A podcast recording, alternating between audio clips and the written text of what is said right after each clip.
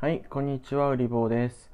えー、今回はですね、え、ちょっとですね、初心に帰って、あの、情報発信者、まあ、ネット芸人っていうやつなんですけども、まあ、インフルエンサーっていうふうに言われることもあると思うんですけども、まあ、こういったですね、まあ、職業というか生き方というかスタイルっていうものについて、ま、どういうふうな考え方とかマインドセットでやると、あるいはどういう発信の仕方をすると、ま、うまくいくのか、続けられるのかっていう部分について、私なりの考えを述べていきたいなというふうに思います。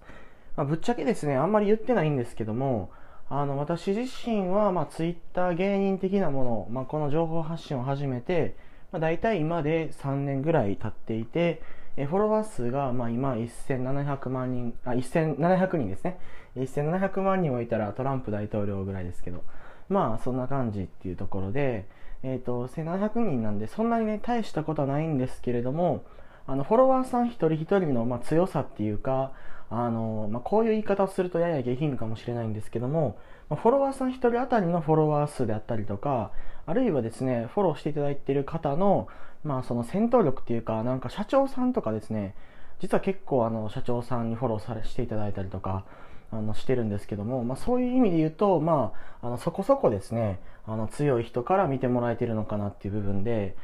ではですね、別にあのそういうアカウント作ることが目的ではないんだけれども、まあ、3年間ですね、しっかりと発信を続けられたと。まあ、本業の傍らではあるものの、まあ、ちゃんとですね、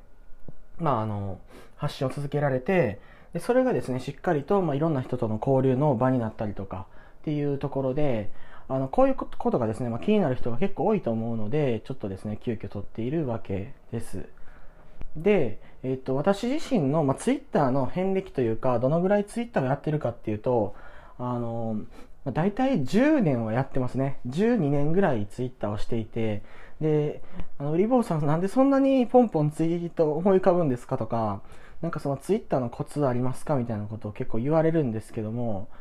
うんとですね、思ったことがすぐ口に出る人っていうのはツイッターを向いてると思います。反対に思ったことがあんまりない人とか、思ったことが言葉になる前になんか頭の中でこう蒸散して消えていくようなタイプ、言語化があまり得意じゃないタイプはもうちょっと訓練が必要なのかなっていうところですね。なんかですね、ツイッターをガチるとか、なんかガチらないとかっていうことを、まあ、言う人がいるんですけども、なんかそもそもちょっとずれていると思ってて、ツイッターってなんか呼吸みたいなもんなんで、あの、なんか意識的にやるというよりは、もう、もうですね、ずっと続けて、数年単位で続けて、基本動作として、もう気づけばですね、あの、そこそこ悪くないツイートができているっていう状態を目指すのが、まあいいのかなと思います。まあ、こんなにですね、人に教えるほどですね、ツイートがうまいとか、まあ、一個一個のツイートで、まあ、強烈なバズをですね、頻発させてるわけじゃないので、まあ、おこがましいんですけれども、まあ、ツイッターの全体感としてはそういうふうに感じるなというところをですね。次に、あの、情報発信者全般について言えることを言いたいなと思っていて、まあ、掟というか、ルールというか、こういうことを守ればいいよと。逆にこういうことをやると良くないよねっていう話を、まあ、私の3年ぐらいの経験をもとに、あるいは他の情報発信者の繁栄と滅亡ですよね。歴史を見て思ったことを言っていきたいなと思います。で、まずですね、1点目が、あの人の信用を裏切らないっていうことですね。でこれはもうあの言うまでもないことなんですけど、少しその、えー、っとですね、発信がうまくいったりとか、まあ、その発信に付随して何かですね、まあ、ちょっと小さい商いをしてそれがうまくいったりとか、ノート打ったりとか、サロンやったりとか、で、なんかちょっとマネタイズができたからって言って、あの、初心に忘れる人がいるんですけど、やっぱりその情報発信っていうのは、あの、情報をですね、受け取ってくれる人一人一人がいて、その人たちが、あこの人面白いなとか、役に立つなって思っていただけるから成り立つ活動なので、その情報を受け取ってくれてる人に対してのリスペクトであったりとか、あの、なんかですね、下に見てしまったりとか、なんか騙そうと思ったりとか、そういう誠意がない行動の一つ一つっていうのが、やっぱりですね、伝わるんですよね。その情報を受ける人からすると。で、私がやっぱり良くないなと思っているのが、自分が良くないと思っている商品やサービスをステマというかステルスマーケティング的に人に勧めたりとか、フォロワーさんに勧めたりとか、いわゆる案件ってやつですね。企業案件とか、あとは、自分が例えばノートを書くってなっても、本当にそれ、その価格で自分だったら買いたいかっていうのを自問自答した時に、あの、首を縦に触れないようなものを出してしまうとか、それから、自分で検証できてもないのに、なんかあの、現代の錬金術だとか言ってですね、わけのわからん金融商品を進めたりとか、それからまあ一番良くないのが、あの明らかにそのフォロワーさんをマネタイズして、焼き畑農業をしようとしているというか、あの、ハイリスク、ハイリターンな投資手法を進めるみたいな。あるいはよくわからんなんかコインか何かバリューかわかんないですけど、なんかそういう、ま、金融商品を発行して、それを買わせるとか、もうここまでいくと、あの私としてはですね、詐欺かなと思うんですけど、まあ、そういうことをやってしまうと、情報発信者としての寿命が短くなるのかなと思うわけなんですよね。そういうふうになんかその信頼を、えーと、切り売りして目先のお金を取るっていうことをすると、やっぱりあの長続きしない。で、これを聞いてるあなたにやってほしいことっていうのは、あの情報発信をあんまりその甘く見ないでほしい。っていうふうに考えてて、どういうことかっていうと、あの、私はですね、昔政治家になりたかったんですよね。で、今回ですね、結構あの、深いところまで自分語りを始めちゃうんですけど、政治家になりたくて、どうして政治家になりたいかっていうと、やっぱり、あの、人一人一人に対して影響力を与えて、何かこう、良くなってもらうとか、おこがましいんだけども、何かその人に幸せなこととか、良いこと与えれば、それを受け取った人がまた、あの、周りに同じようにいいことをしてくれるようになって、世の中良くなるんじゃないかっていうことを、まあ、小学校とか中学校ぐらいの時に考えてたんですよね。で、えっ、ー、と、生徒会長っていうのをやりました。生徒会長っていうのをやって、私めちゃくちゃプレゼンがうまかったんですよ。あの、こんなん自分で言うことでもないですけど。で、あの、リスナーさんはですね、なんとなく気づいていただけると思うんですけど、結構スピーチとかさせると、あの、場を結構支配できちゃうぐらいには話せるんですね。なので、選挙っていうか、生徒会長の、まあ、立候補でも、あの、プレゼンでもですね、まあ、ペラペラと、あの、台本も用意せずに喋って、まあ、圧倒的な支持率ですよね。95%ぐらいの支持率で、生徒会長になれたんですよ。うん。で、なれたんだけど、あの、公約マニフェストで、あの、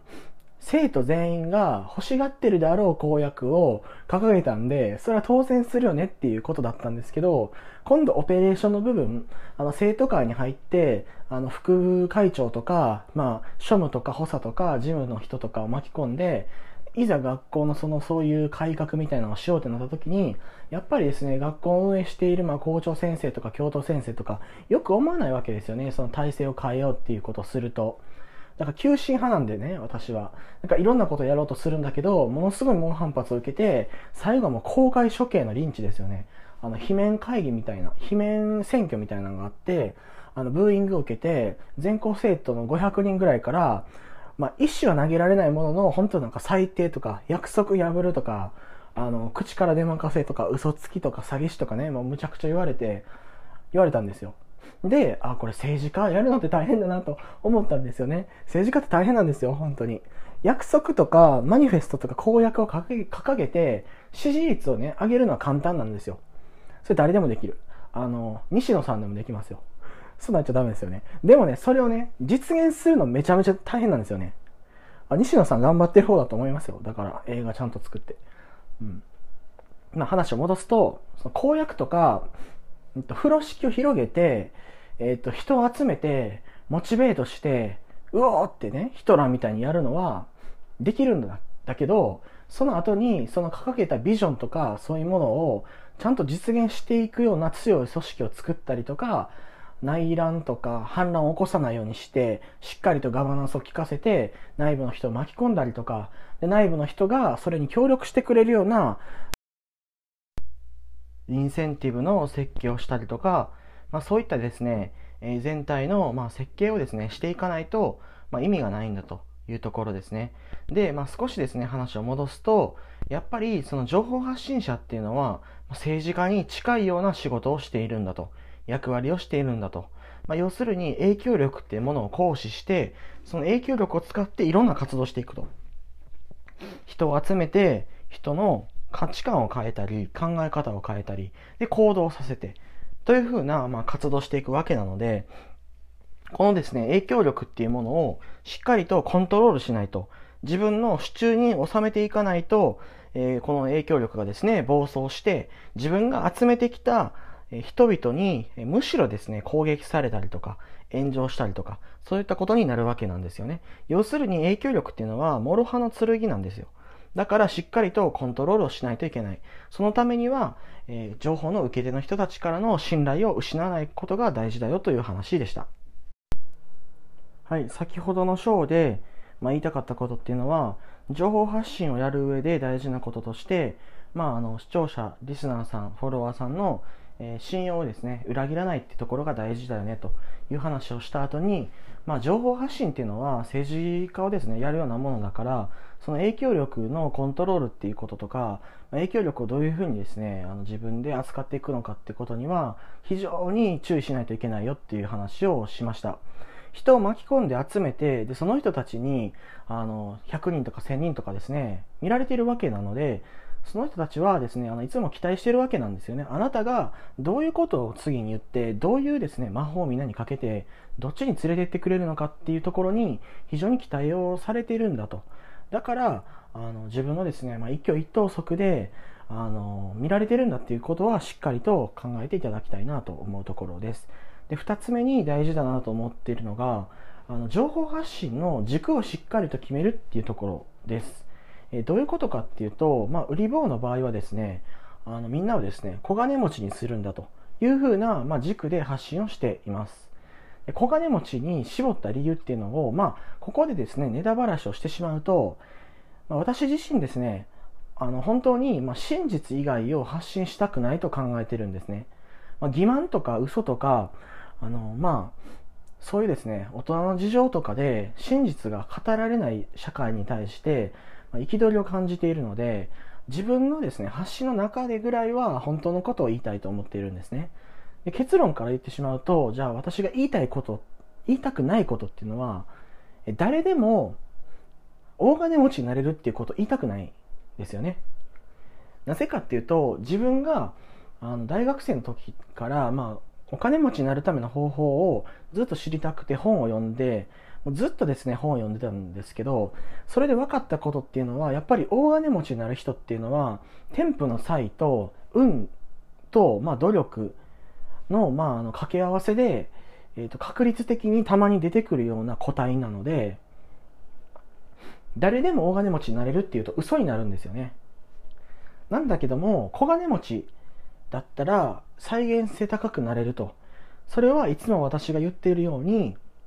自分で商品を持つっていうこと。商品サービスを持つっていうこと。じゃあそういう風になるにはどうしたらいいかっていうと、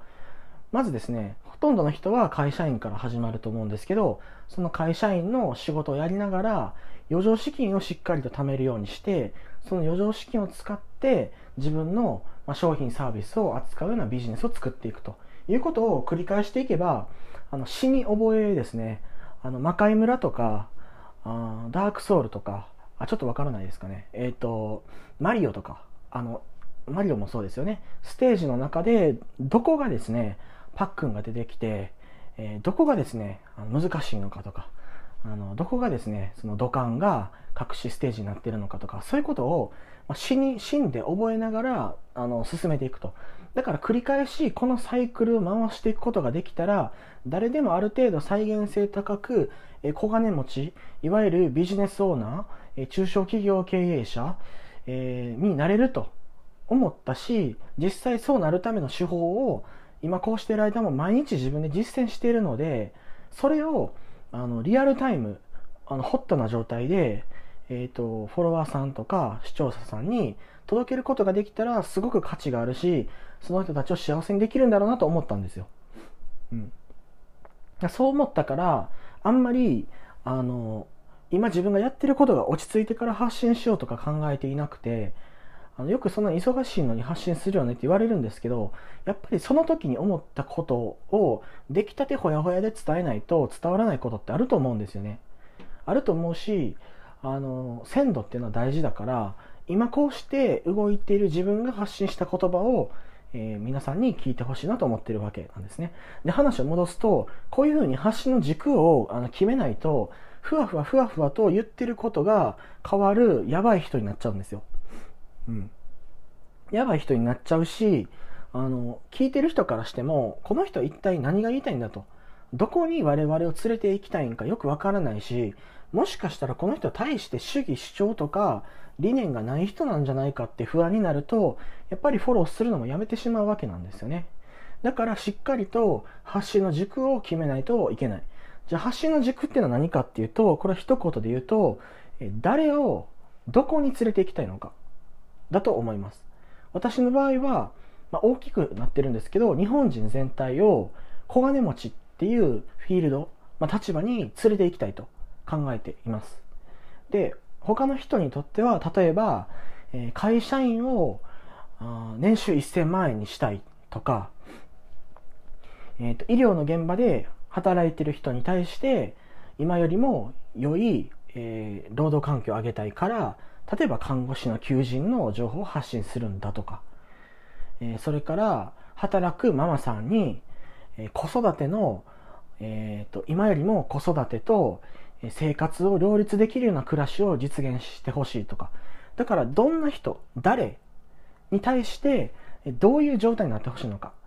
何を伝えたいのか。どういう場所に連れて行きたいのか。どういう状態になってほしいのか。っていうのを決めてほしいんですね。でそれを決めないとじゃああなたの発信誰が聞いてるのか。っていうこととかあなたの発信を聞いた人はどうなれるのか。っていうのが分からなくなって発信がブレてしまうんですよ。だからこれを最初に決めましょうでそれを決めるときにあの気をつけてほしいのがなんか儲かるからやるとかえっ、ー、と、インフルエンサーがこういうふうなことやってるから真似しようとか、それは NG で、そうじゃなくて、あなたが本当にそういう人たちのためになれるのかっていうこと。つまり自分が貢献してあげたいなって思える、まあ、人の集団を選ぶことと、それからその人たちが本当に幸せになれるような方向性をちゃんと見つけてあげるっていうことです。だからそれを、えー、と大切にしましょう。で、この時によくある質問というか、まあ、疑問だと思うのが、その、ある層をそういうふうに、え、ー、と、行動させて、えっ、ー、と、別の状態に持ち込んだとして、それがお金にならないことだったらどうしたらいいのかって言われるんですけど、だったら別にそれはそれで商売じゃなくて、自分のその文化活動っていうか、あの、社会と関わる活動の一つとしてやるのは、全然いいんじゃないかなと思うんですよね。えっと、だから、その引きこもりで働けない人たちを、あの、今よりも、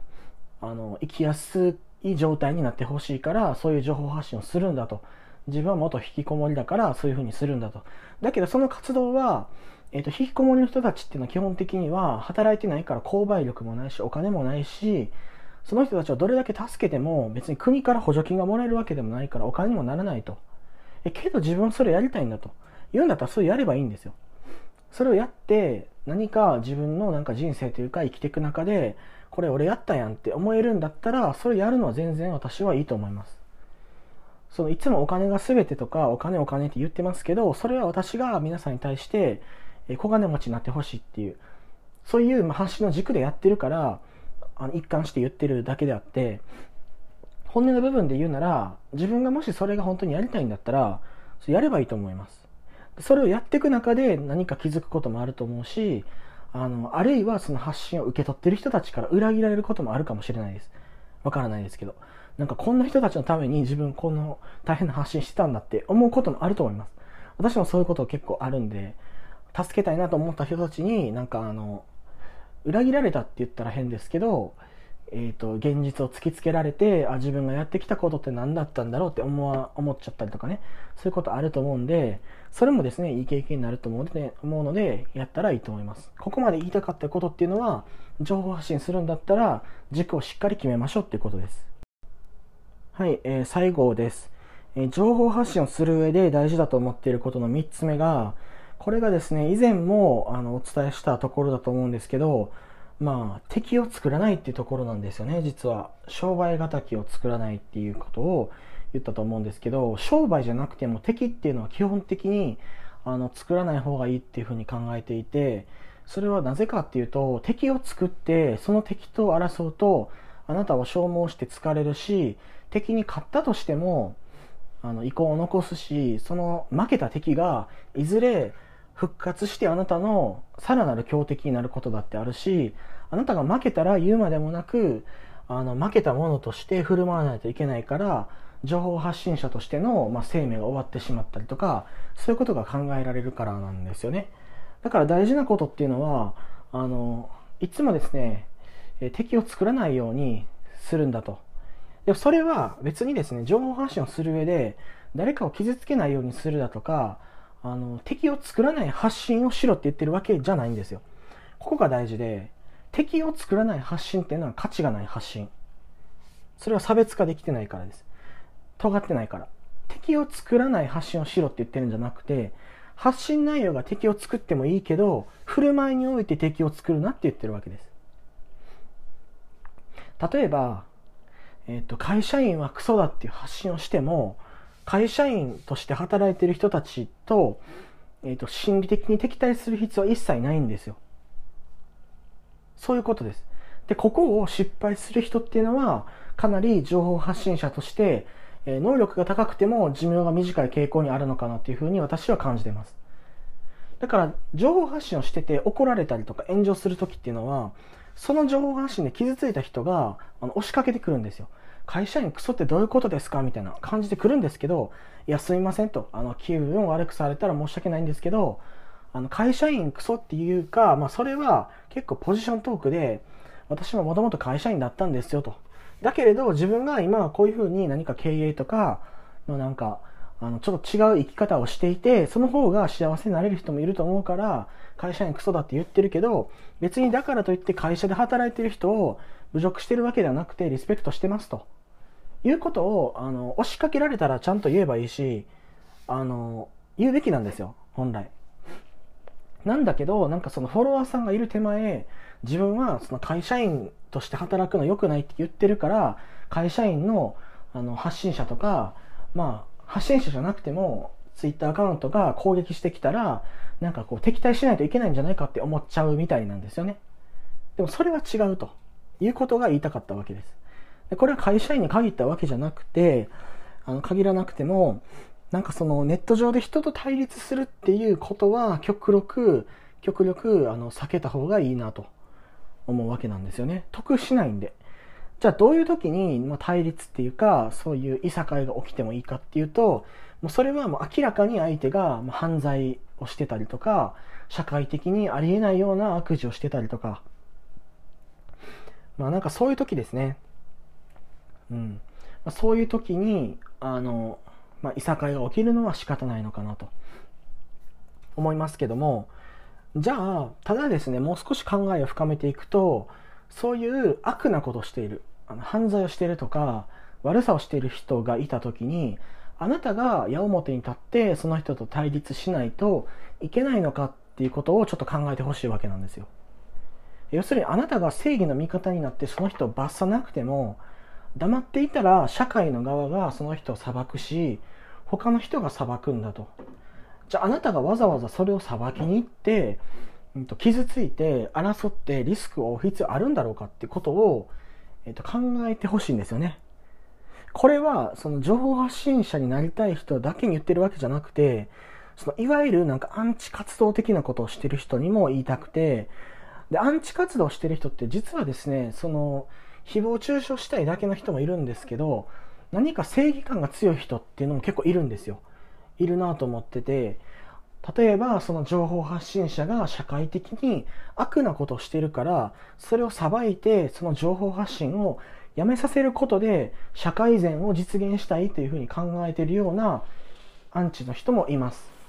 でもその人に言いたいのは、じゃああなたがその情報発信者っていうある意味結構強い相手と戦ってまでそれをする必要あるんだろうかっていうことなんですよね。それをしてもあなたも傷つくし、放っておいてもそんな悪事をしている人っていうのは社会が裁くんですよね。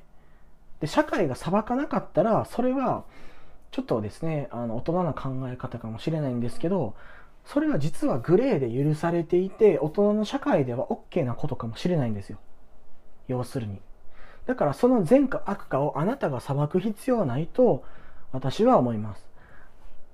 ちなみに言っておくと私は一応法学部です。法律を勉強しているし、正義のこととか、まあ、いろんなことを、まあ、そこそこ、えー、大学で勉強してきたんですけど、基本的に人を裁くっていうことは難しいことなんですよ。人を裁く権利っていうのは誰にもなくて、日本国においては人を裁くのは、まあ、司法がやること、裁判所がやることで、その資格を持ってる人が人を裁く。じゃあ資格を持ってない人が人を裁くとそれは何て言われるかっていうと、まあ、死刑ですね。私の刑と書いて死刑。まあ、リンチっていう風にも読んだりするんですけど、みんなで悪だと思う人を、えっ、ー、と、まあ、裁いていくっていうことになるんですけど、もしもこれが本当に是だとされるんだったら、えっ、ー、と、あなたがやってる誰かを裁くっていう行為も、もしかしたら誰かにとっては悪になるかもしれず、するとあなた自身もまた別の正義を掲げる人間によって、えっ、ー、と、裁かれてしまうっていう、こういうふうな、その正義の押し付け合いみたいな紛争が起きるんですよね。だから、あ人類というのは、あとですね、法を作って、で、その裁くっていう機能を国家に移譲して、国家がしっかりとジャッジをして裁くというふうにしました。だから基本的に法律で人を裁く。法律が人を裁く。人が人を裁くんではないという、まあ、考え方が今は根付いています。まあ、そうじゃなくて私は人をどんどん断罪したいんだっていう人は、まあ、あの、あまり止めませんけども、それをした先には、やっぱりご自身も傷つかれるんじゃないかなとは思います。話がそれてしまったんですけれども、最後に大事だなと思ったのは、えっ、ー、と、あれですね、最後、まあ、三つ目ですね、えっ、ー、と、情報発信者として大事だと思っていることの三つ目が、まあ、敵を作らないっていうことでした。はい、今回は三つの、えことをですね、話しました。情報発信者として大事なのは、一つ目が、情報の受け手の人たちの、ま信頼、信用を裏切らないっていうこと。2つ目が情報発信の軸をしっかりと持つっていうこと。どんな人に、えー、どうなってほしいのかをしっかり決めましょう。で、えー、最後の3つ目っていうのが、えっ、ー、と、あれですね。えっ、と、3つ目が、えっ、と、3つ目が敵を作らないっていうことでした。で、この3つを守りながら、まあ、情報発信をしていけば、あなたはですね、まあ、そこそこ成功するのかなというところではあります。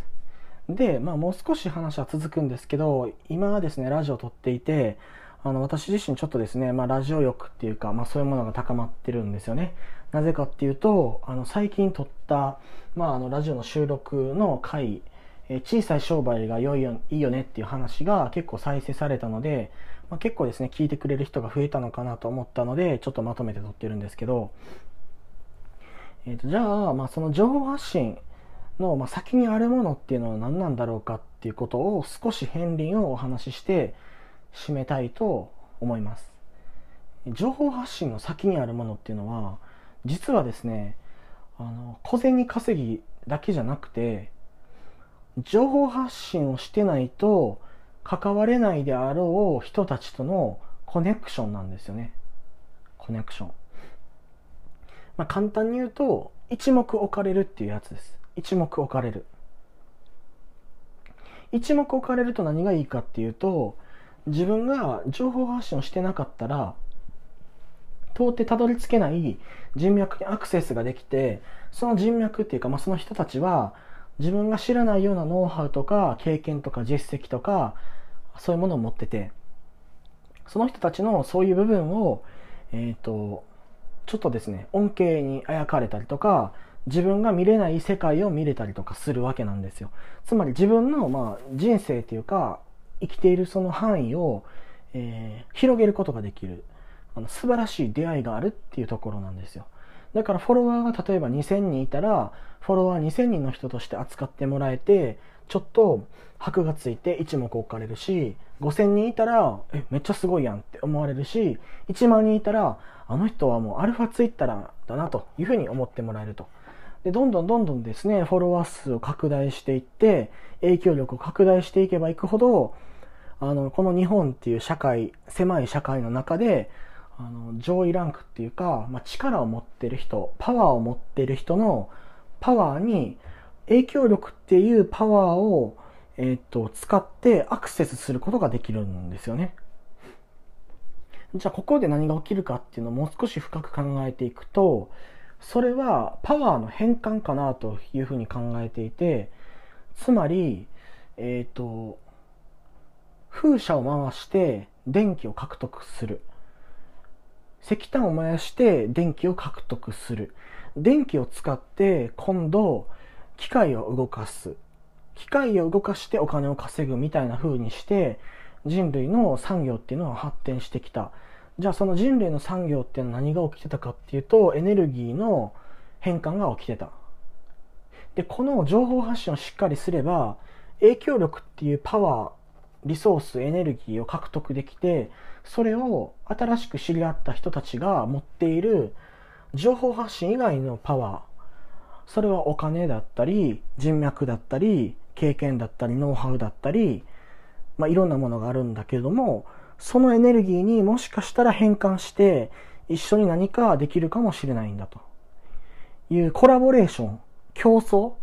共に作ると書いて競争ができるんじゃないかっていうところなんですよね。最後に締めるとするなら、情報発信者の行き着く未来っていうのは、競争じゃなくて競争。